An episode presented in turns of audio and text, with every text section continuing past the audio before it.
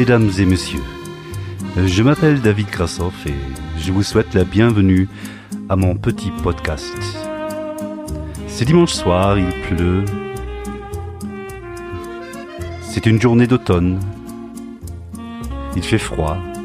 Et je suis content d'être à l'intérieur, dans ma petite toilette, où j'ai mon petit studio de podcast, où je peux vous raconter des histoires aujourd'hui un peu de ma vie, vous raconter ce que je fais toute la journée, ce que je fais le soir, quand je fais de la stand-up comédie. Et raconter peut-être un peu de moi, de mon histoire, de mon enfance que j'ai passée en France pendant quelques années. Et euh, j'espère que ça vous intéressera. Sinon, vous écoutez quelque chose d'autre. Allumez la radio, écoutez un peu de musique, regardez une série télévisée. Mais si ça vous intéresse, restez en ligne parce que ça va être vraiment très intéressant. Ja, hallo Menschen, herzlich willkommen hier bei der französischen Ausgabe meines Podcasts ohne Sinn und Verstand. Äh, je m'appelle David Grassoff. Herzlich willkommen hier am Sonntag, den Oktober. Äh, es ist ein verregneter Drecks-Oktobertag. Es ist kalt, es ist echt kalt geworden die letzten Tage. Ich glaube, wir nähern uns langsam dem Winter. Und was soll man sagen? So ist das halt, ne? So ist das halt. Man kann da nichts gegen machen. Es wird jetzt wieder kälter, aber für uns Künstler ist es eigentlich ganz angenehm, weil das die Zeit des Jahres ist, wo wir viel unterwegs sind, wo wir viele Leute kennenlernen und äh, ja, das äh, der Satz ergibt überhaupt keinen Sinn. Ich weiß nicht, warum wir viele Leute kennenlernen. Wir sind halt viel unterwegs und treten viel auf und das ist schön. Und äh, ja, kennenlernen tun wir natürlich hier und da mal Menschen. Äh, manchmal interessantere, manchmal uninteressantere. So ist das Leben. So, ja, ich bin hier gerade völlig aus dem, ich bringe mich gerade selber völlig aus dem Konzept hier. Ich habe keine Ahnung, was ich gerade erzähle. Äh, aber ja, ich äh, kann Französisch. Ich äh, spreche tatsächlich fließend Französisch. Und das ist halt eine Tatsache, die äh, ja nicht so viele Kollegen wissen, dass ich ähm, ja eigentlich äh, bin ich ja gar nicht so rein deutsch, sondern ich bin halt halb Franzose. Meine Mutter ist Französin, mein Vater ist Deutscher. Ich bin zwar in Wuppertal geboren, bin aber mit meiner Mutter, als ich acht Jahre alt war, nach äh, Frankreich gezogen und habe halt in den 80er Jahren einen ja, achtjährigen Teil meiner Kindheit und meiner Teenagerjahre in Frankreich verbracht. Damals mit acht äh, war es relativ einfach, die Sprache zu sprechen und ich kriege es heute noch einigermaßen äh, ja, einigermaßen gebacken, die Sprache so zu sprechen, dass man nicht unbedingt raushört, dass ich ähm, Deutscher bin.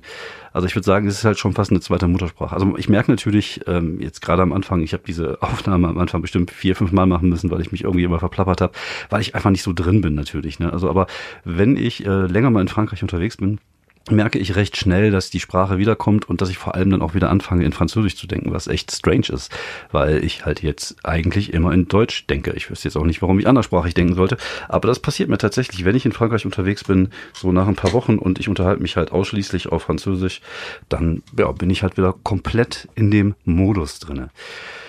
Ähm, ja, also ich hatte das Glück, wie gesagt, acht Jahre lang in Südfrankreich verbringen zu dürfen. In Orange war ich, das ist in der Nähe von Avignon, äh, schön in der Provence, also eigentlich auch eine richtig geile Gegend.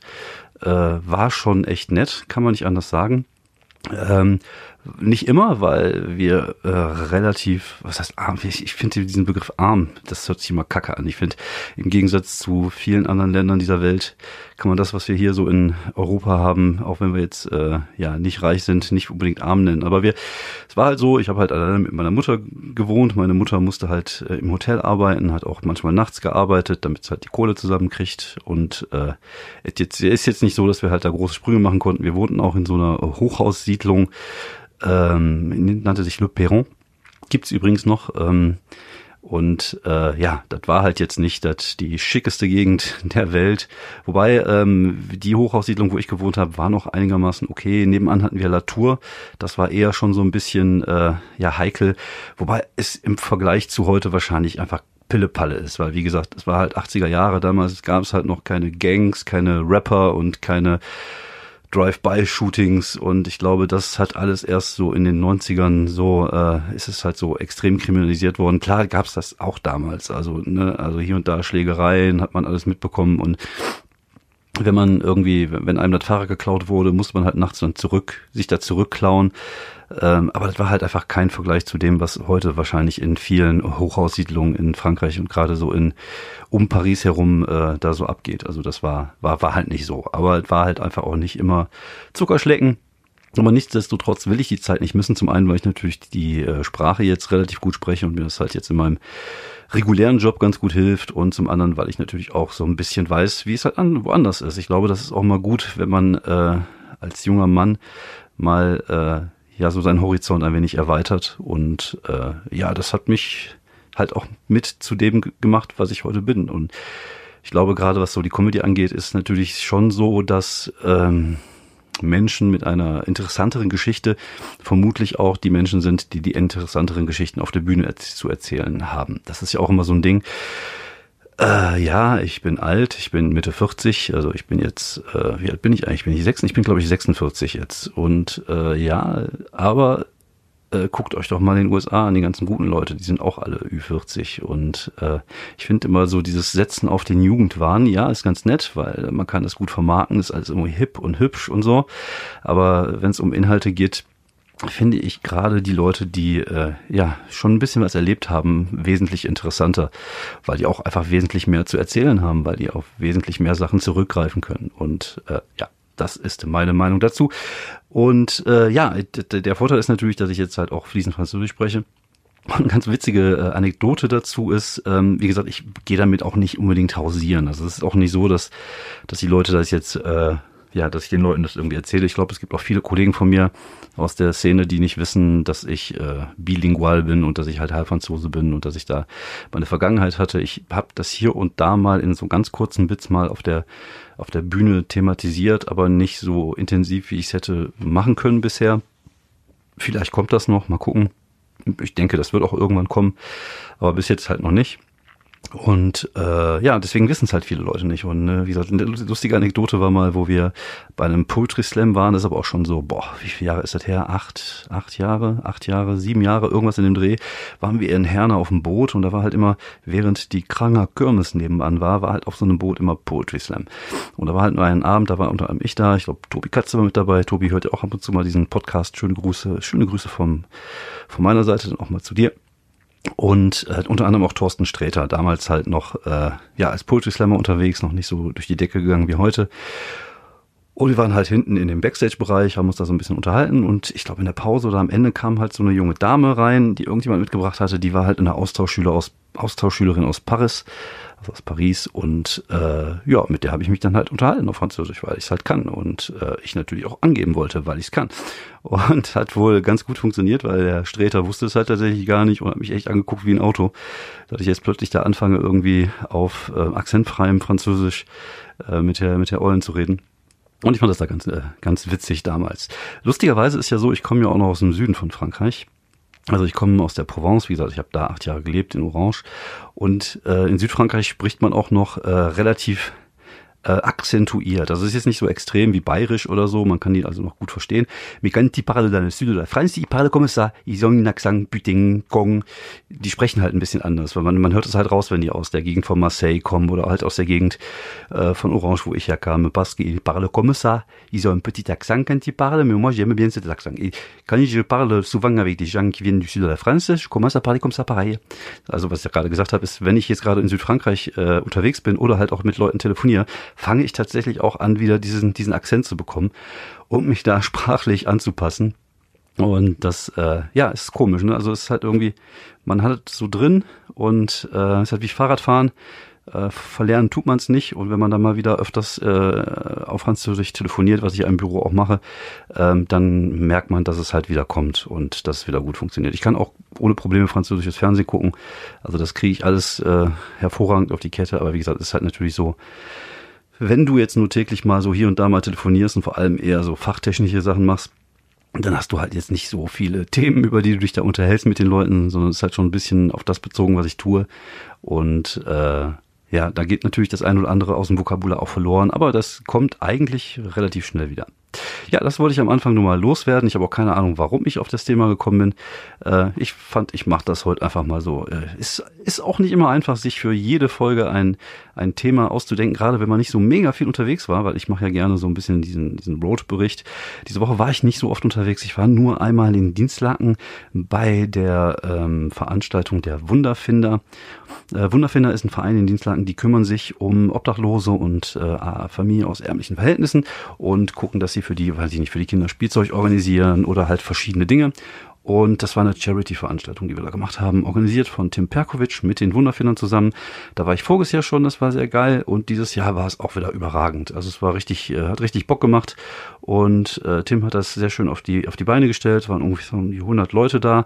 Es sind insgesamt, glaube ich, 1300 ähm, Euro zusammengekommen. Hört sich jetzt vielleicht auf Anhieb nicht viel an, aber für so einen kleinen Verein ist das schon eine Menge Asche, mit der man auch eine Menge kaufen kann.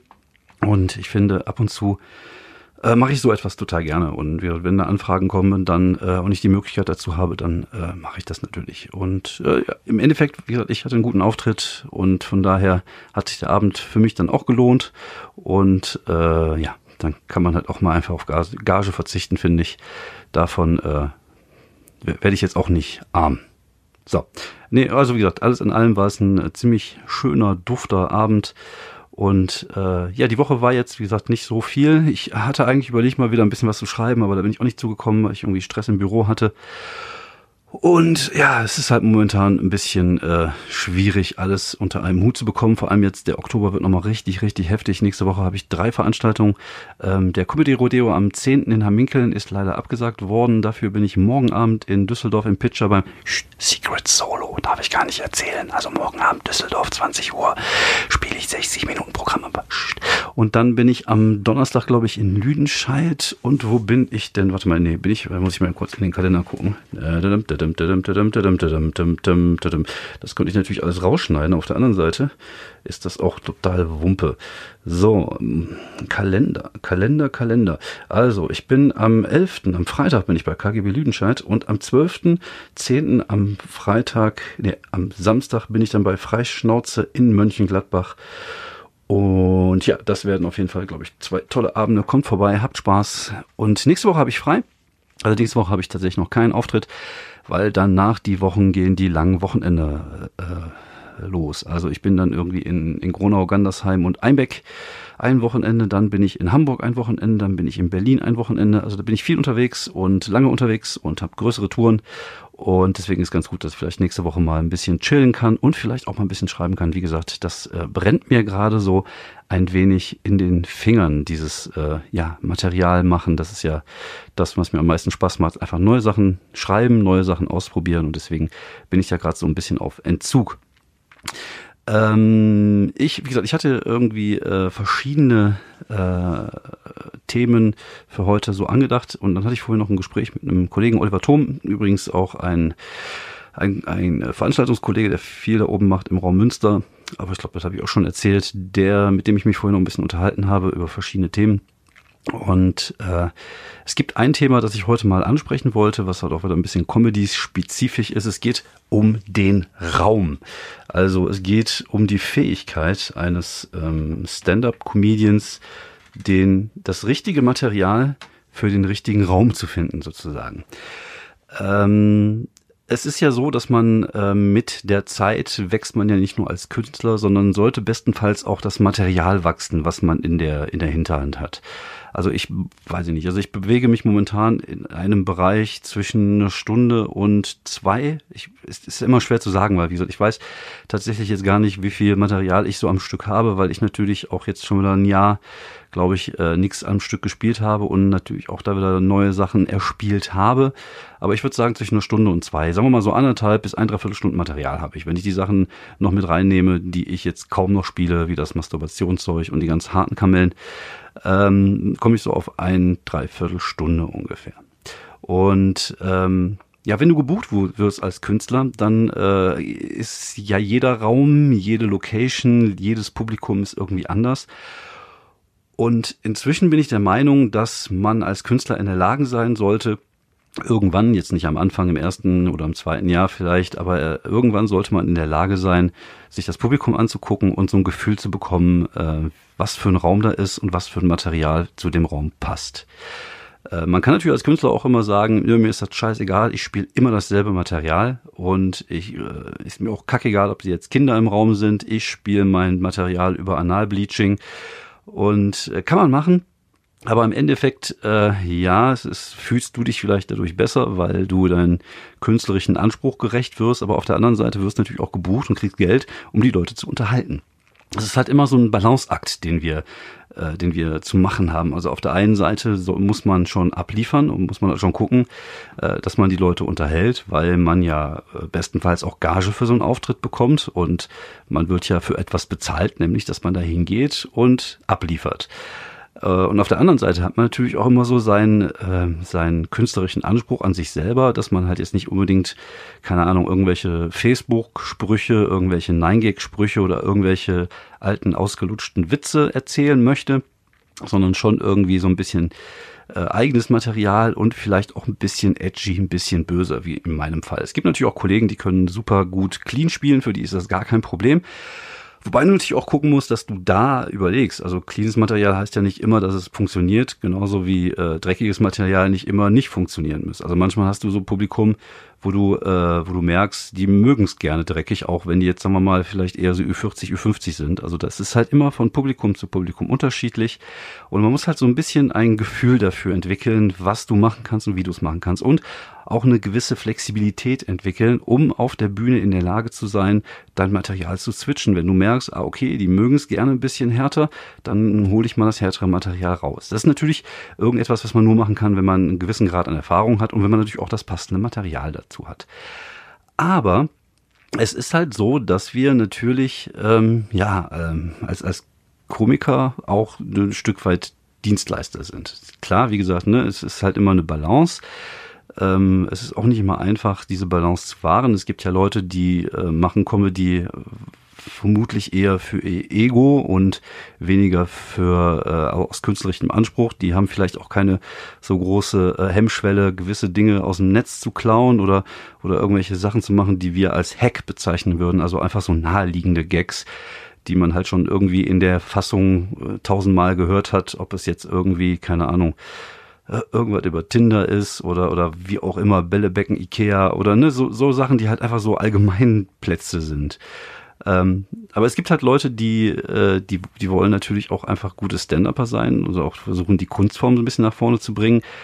Aber auch, auch, auch das bedeutet ja, dass du trotzdem gut und lustig sein musst. Also was nützt dir das, wenn du der geilste Stand-Upper der Welt bist, wenn du nicht ablieferst? Wobei das widerspricht sich ja im Endeffekt ja auch, weil du ja schon irgendwie gucken musst, dass du, dass du ablieferst. Und ich sag mal, äh, es gibt natürlich eine Situation, wenn du als Künstler so erfolgreich bist, ich nenne jetzt einfach mal einen Felix Lobrecht, der kann einfach sein Ding machen, weil es ist egal, was er macht, der hat halt eine große Fanschaft und äh, der kann sein Ding einfach bretthart durchziehen. Der muss nicht darauf achten, was er schreibt, wie er schreibt, weil der einfach das macht für seine Leute. Der kann sich darauf konzentrieren, lustig zu sein und vielleicht seine eigene Art von Humor äh, auf die Bühne bringen. Und wir können das auch tun, aber wir müssen uns halt irgendwie schon so ein bisschen äh, anpassen an den Markt, in Anführungsstrichen. Also ich mag ja dieses Begriff nicht, ich mag ja auch dieses, diese Prostitution von, von Stand-up nicht. Also wie gesagt, deswegen ist es halt immer auch so ein Stück weit äh, ähm, ja ein Balanceakt, das zu machen, dass du auf der einen Seite deinen Humor treu bleibst und auf der anderen Seite aber guckst, okay, das sind jetzt irgendwie die Leute und die muss ich jetzt überzeugen, weil jeder, der auf einem Level sich bewegt, wie ich mich bewege oder wie andere Kollegen, äh, ja, die sich auf meinem Level bewegen, wir gehen auf die Bühne, niemand kennt uns. Also wenn wir Glück haben, kennen uns vielleicht drei, vier Leute in einem Raum, aber das war's. Dass wir müssen die jedes Mal holen, wir müssen die jedes Mal überzeugen davon, dass wir witzig sind. Und es ist halt jedes Mal Arbeit und ähm, andere Kollegen, wie gesagt, kommen wir auf Felix zurück.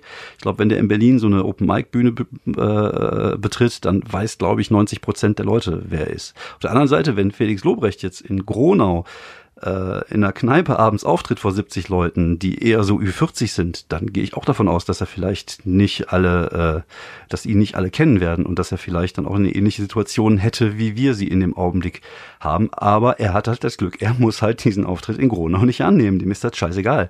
Der kann einfach seinen Kack machen und das ist auch gut so, weil ich finde, der bereichert und macht die Szene auf jeden Fall auch besser, vor allem, wenn man halt merkt, dass man auch mit ordentlichem Stand-up Erfolg haben kann und jetzt nicht gerade diese Allgemeinplätze und Facebook-Sprüche und Nein-Gags und äh, größtmögliche Schnittmenge mit allen Leuten haben muss, sondern er macht seinen Scheiß und das ist auch gut so. Aber wir müssen halt jedes Mal äh, ja beweisen, warum wir da oben stehen und und das heißt, wir müssen ein Gefühl dafür entwickeln, wie ein Raum ist. So, da kommen wir eigentlich wieder, schließen wir einfach mal so den den Kreis zu dem Thema wieder zurück. Ähm, ich, ich erzähle ja oft, dass ähm, Stand-up viel mit Gefühl zu tun hat und viel mit mit Empathie vielleicht auch ein Stück weit. Ähm, und das ist tatsächlich so. Zum einen musst du natürlich auf der Bühne, wenn du da stehst, ein Gefühl dafür haben, wie weit kannst du gehen, was kannst du machen. Wie gesagt, ne, wenn du merkst, okay, die haben den Gag jetzt gefeiert. Also ich mache das zum Beispiel so, dass ich am Anfang so, äh, ja, so Gags habe, die ein bisschen schmuddelig sind, aber die nicht so extrem sind. Aber da kannst du halt schon ein bisschen reinführen. Und wenn du merkst, okay, das hat funktioniert, dann könnte das auch funktionieren. Dass man da so ein bisschen ein Gefühl dafür entwickelt, äh, auf welches Material man so zurückgreifen kann. Also wenn ich zum Beispiel einen Raum betrete, eine Location betrete, gucke ich mir erstmal an, wie sitzen die Leute, was ist das für eine, für eine Location, ist das eine Kneipe, dann weiß ich, okay, es könnte ein bisschen lauter sein, das heißt, ich muss von vornherein knallen, sitzen da Kinder mit im Publikum, das heißt, ich kann jetzt vielleicht nicht das Anal-Bleaching-Material spielen, ähm, sitzen da nur ältere Leute im Publikum, dann kann ich mir vielleicht äh, irgendwelche Nerd-Anspielungen sparen, weil sie die vielleicht ersparen, weil sie sie nicht verstehen würden. Ähm, sitzen da jetzt eher so Ü30 äh, Leute drin, dann kann ich äh, einfach komplett das Paket rausholen und, und einfach alles raushauen, weil sie wissen, was mit Kindern anzufangen, sie wissen, alles mit Älterwerden anzufangen. Äh, sitzen jetzt nur 20-Jährige im Publikum, muss ich natürlich auch gucken, gucken, welches Material kann ich zurückgreifen. Mache ich vielleicht ein bisschen dirty, ein bisschen was über Pornos, weil das kennt man irgendwie. Und man muss halt einfach so ein, so ein Gefühl dafür haben, was machst du. Und du musst natürlich auch gucken. Also äh, in dem Gespräch mit Olli Toben hatten wir zum Beispiel das Beispiel, wenn jetzt ein, eine behinderte Person im Raum sitzt, kann man da Witze über Behinderte machen. Wenn jetzt eine fette Person im, im Raum sitzt, kann man da Witze über dicke Leute machen. Wobei, also ich bin ja eh der Meinung, dass man keine Witze über Opfer machen sollte. Also über, nicht, dass sie jetzt Opfer sind, aber dass man irgendwie in seinen Witzen nicht nach unten treten sollte. Ich, ich gehe auch davon aus, dass jemand, der äh, körperlich behindert ist, auch über Witze über körperliche Behinderung äh, lachen kann, wenn sie gut sind, wenn sie jetzt nicht irgendwie ihn demütigen sozusagen. Das gleiche ist wahrscheinlich auch mit dicken Menschen. Also ich mache mich ja auch darüber lustig, dass ich immer fetter werde und dass ich eine Plauze habe und das stimmt ja auch. Wahrscheinlich bin ich aber trotzdem noch 120 Kilo leichter als dann irgendjemand, der im Publikum sitzt aber ich mache mich ja nicht über ihn lustig, sondern ich mache mir einfach über die Tatsache lustig. Und vielleicht erkennt er sich dann wieder und findet das sogar witzig. Es kommt immer darauf an, wie man was macht. Also wenn ich jetzt jemand bin, der Witze über fette Leute macht, dann würde ich mir generell überlegen, ob das der richtige Job für mich ist. Äh, nee, also das, äh, das sind so Sachen, die mag ich halt nicht so, so, so gerne. So dieses nach unten treten. Wobei, also das ist auch wieder so ein Ding, einfach mal so ein kurzer Zwischeneinschub hier, wenn mir das gerade einfällt.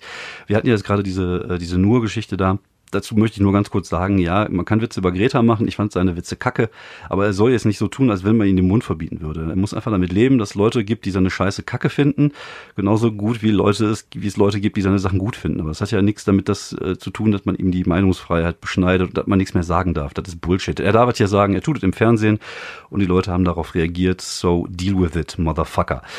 Aber was ich damit sagen wollte, ist, äh, das äh, gibt ja diesen, diesen Ausspruch, so Satire soll immer nach unten äh, schlagen und nicht nach unten treten. Nee, andersrum. Satire soll nach oben schlagen und nicht nach unten treten.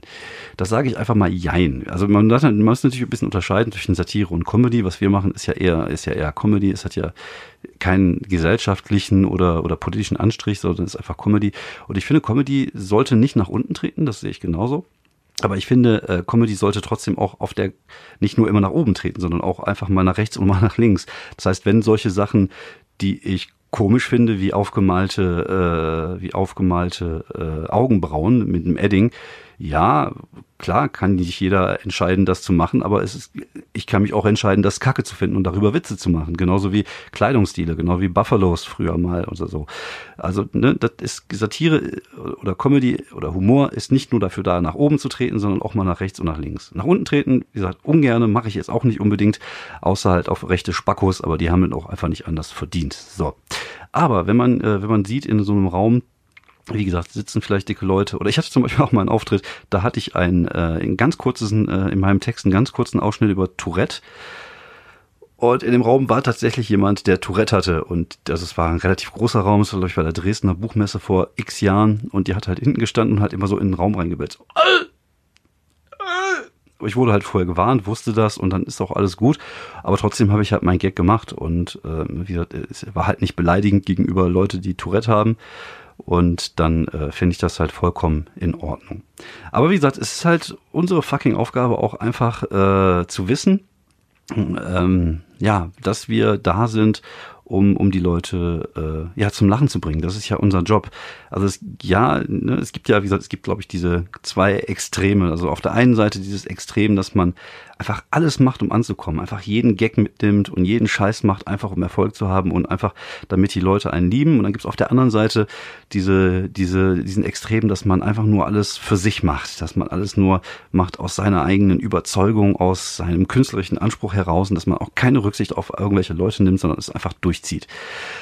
Ähm, ich finde, man sollte versuchen, so einen Mittelweg zu finden. Also ne, diese Balance zu wahren, das ist das, was ich ja vorhin erzählt habe dass man halt guckt, dass man äh, Material hat, wo man äh, flexibel mit reagieren kann auf verschiedene äh, Publiken, sagen wir Publiken, Publikäs, Publikens. Und ähm, auf der anderen Seite kann man natürlich dann, wenn man ein Soloprogramm hat, einfach auch das machen, worauf man Bock hat. Und das ist ja das Schöne daran, dass wir halt immer die Möglichkeit haben, äh, durch, durch so ein Soloprogramm irgendwann mal äh, ja die Tür ein bisschen weiter zu öffnen, als wir das halt bei, bei so Geschichten machen wie irgendwelchen Mixshows, sondern dass wir da zeigen können, okay, wir können auch das, wir können auch das, wir können auch das. Also ich habe viele Geschichten zum Beispiel, die jetzt im Solo vorkommen werden, die jetzt bei Mix, ich bei Mixtour nicht spiele, die ich mag, aber die vielleicht einfach nicht passen oder einfach aus dem Kontext heraus keinen Sinn ergeben. Und dafür äh, ist halt dann das, das Solo da. Aber wenn wir gebucht werden, um irgendwo aufzutreten und um, um die Leute zum Lachen zu bringen und unterhalten, dann sollten wir das auch irgendwie tun und sollten auch vielleicht so ein Gefühl dafür entwickeln, äh, was für ein Publikum ist da, was für ein Material kann ich dementsprechend spielen. Und manchmal greift man auch in die Scheiße, manchmal greift man auch vollkommen daneben. Und das ist auch okay, das gehört auch mit dazu. Wie gesagt, das sind ja alles Erfahrungswerte, die wir im Laufe der, der, der Zeit sammeln. Und äh, ja, von daher ähm, würde ich sagen, äh, ist so, so eine Art Gefühl zu haben, sich den Raum vorher anzugucken, zu gucken, wer ist da, was kann ich spielen, immer eigentlich ein ganz guter, guter Tipp für, für alle Comedians, die denn die Möglichkeit haben, auch auf anderes Material zurückzugreifen. Manchmal hat man nur seine fünf bis zehn Minuten und dann ist es halt schwierig. Äh, wie gesagt, die Erfahrung habe ich natürlich auch gemacht. Das Spielchen kenne ich auch. So, einfach mal einen kurzen Blick auf die Uhr werfen. 27 Minuten haben wir schon wieder durch. Junge, Junge, ich habe mich hier wieder äh, verplappert. Was heißt verplappert? Ich habe jetzt hier äh, lange geredet und dafür ist der Podcast auch da. Ähm, ja, ich glaube, das Thema habe ich jetzt so ein bisschen beleuchtet. Ähm, wenn ihr Fragen habt, könnt ihr natürlich da jederzeit äh, mich, mich fragen auf meinen äh, üblichen äh, Facebook, Instagram und Twitter-Seiten. Und äh, ich bin jetzt Twitter-Fame, habe ich letztens gemerkt. Also ich, äh, was heißt Twitter-Fame ist jetzt übertrieben. Ich habe ja nur irgendwie 1500 Follower. Aber ich werde jetzt von wichtigen Menschen gefollowt. Zum Beispiel Mickey Beisenherz followt mich jetzt. Und äh, Junge, Junge, ich glaube, da...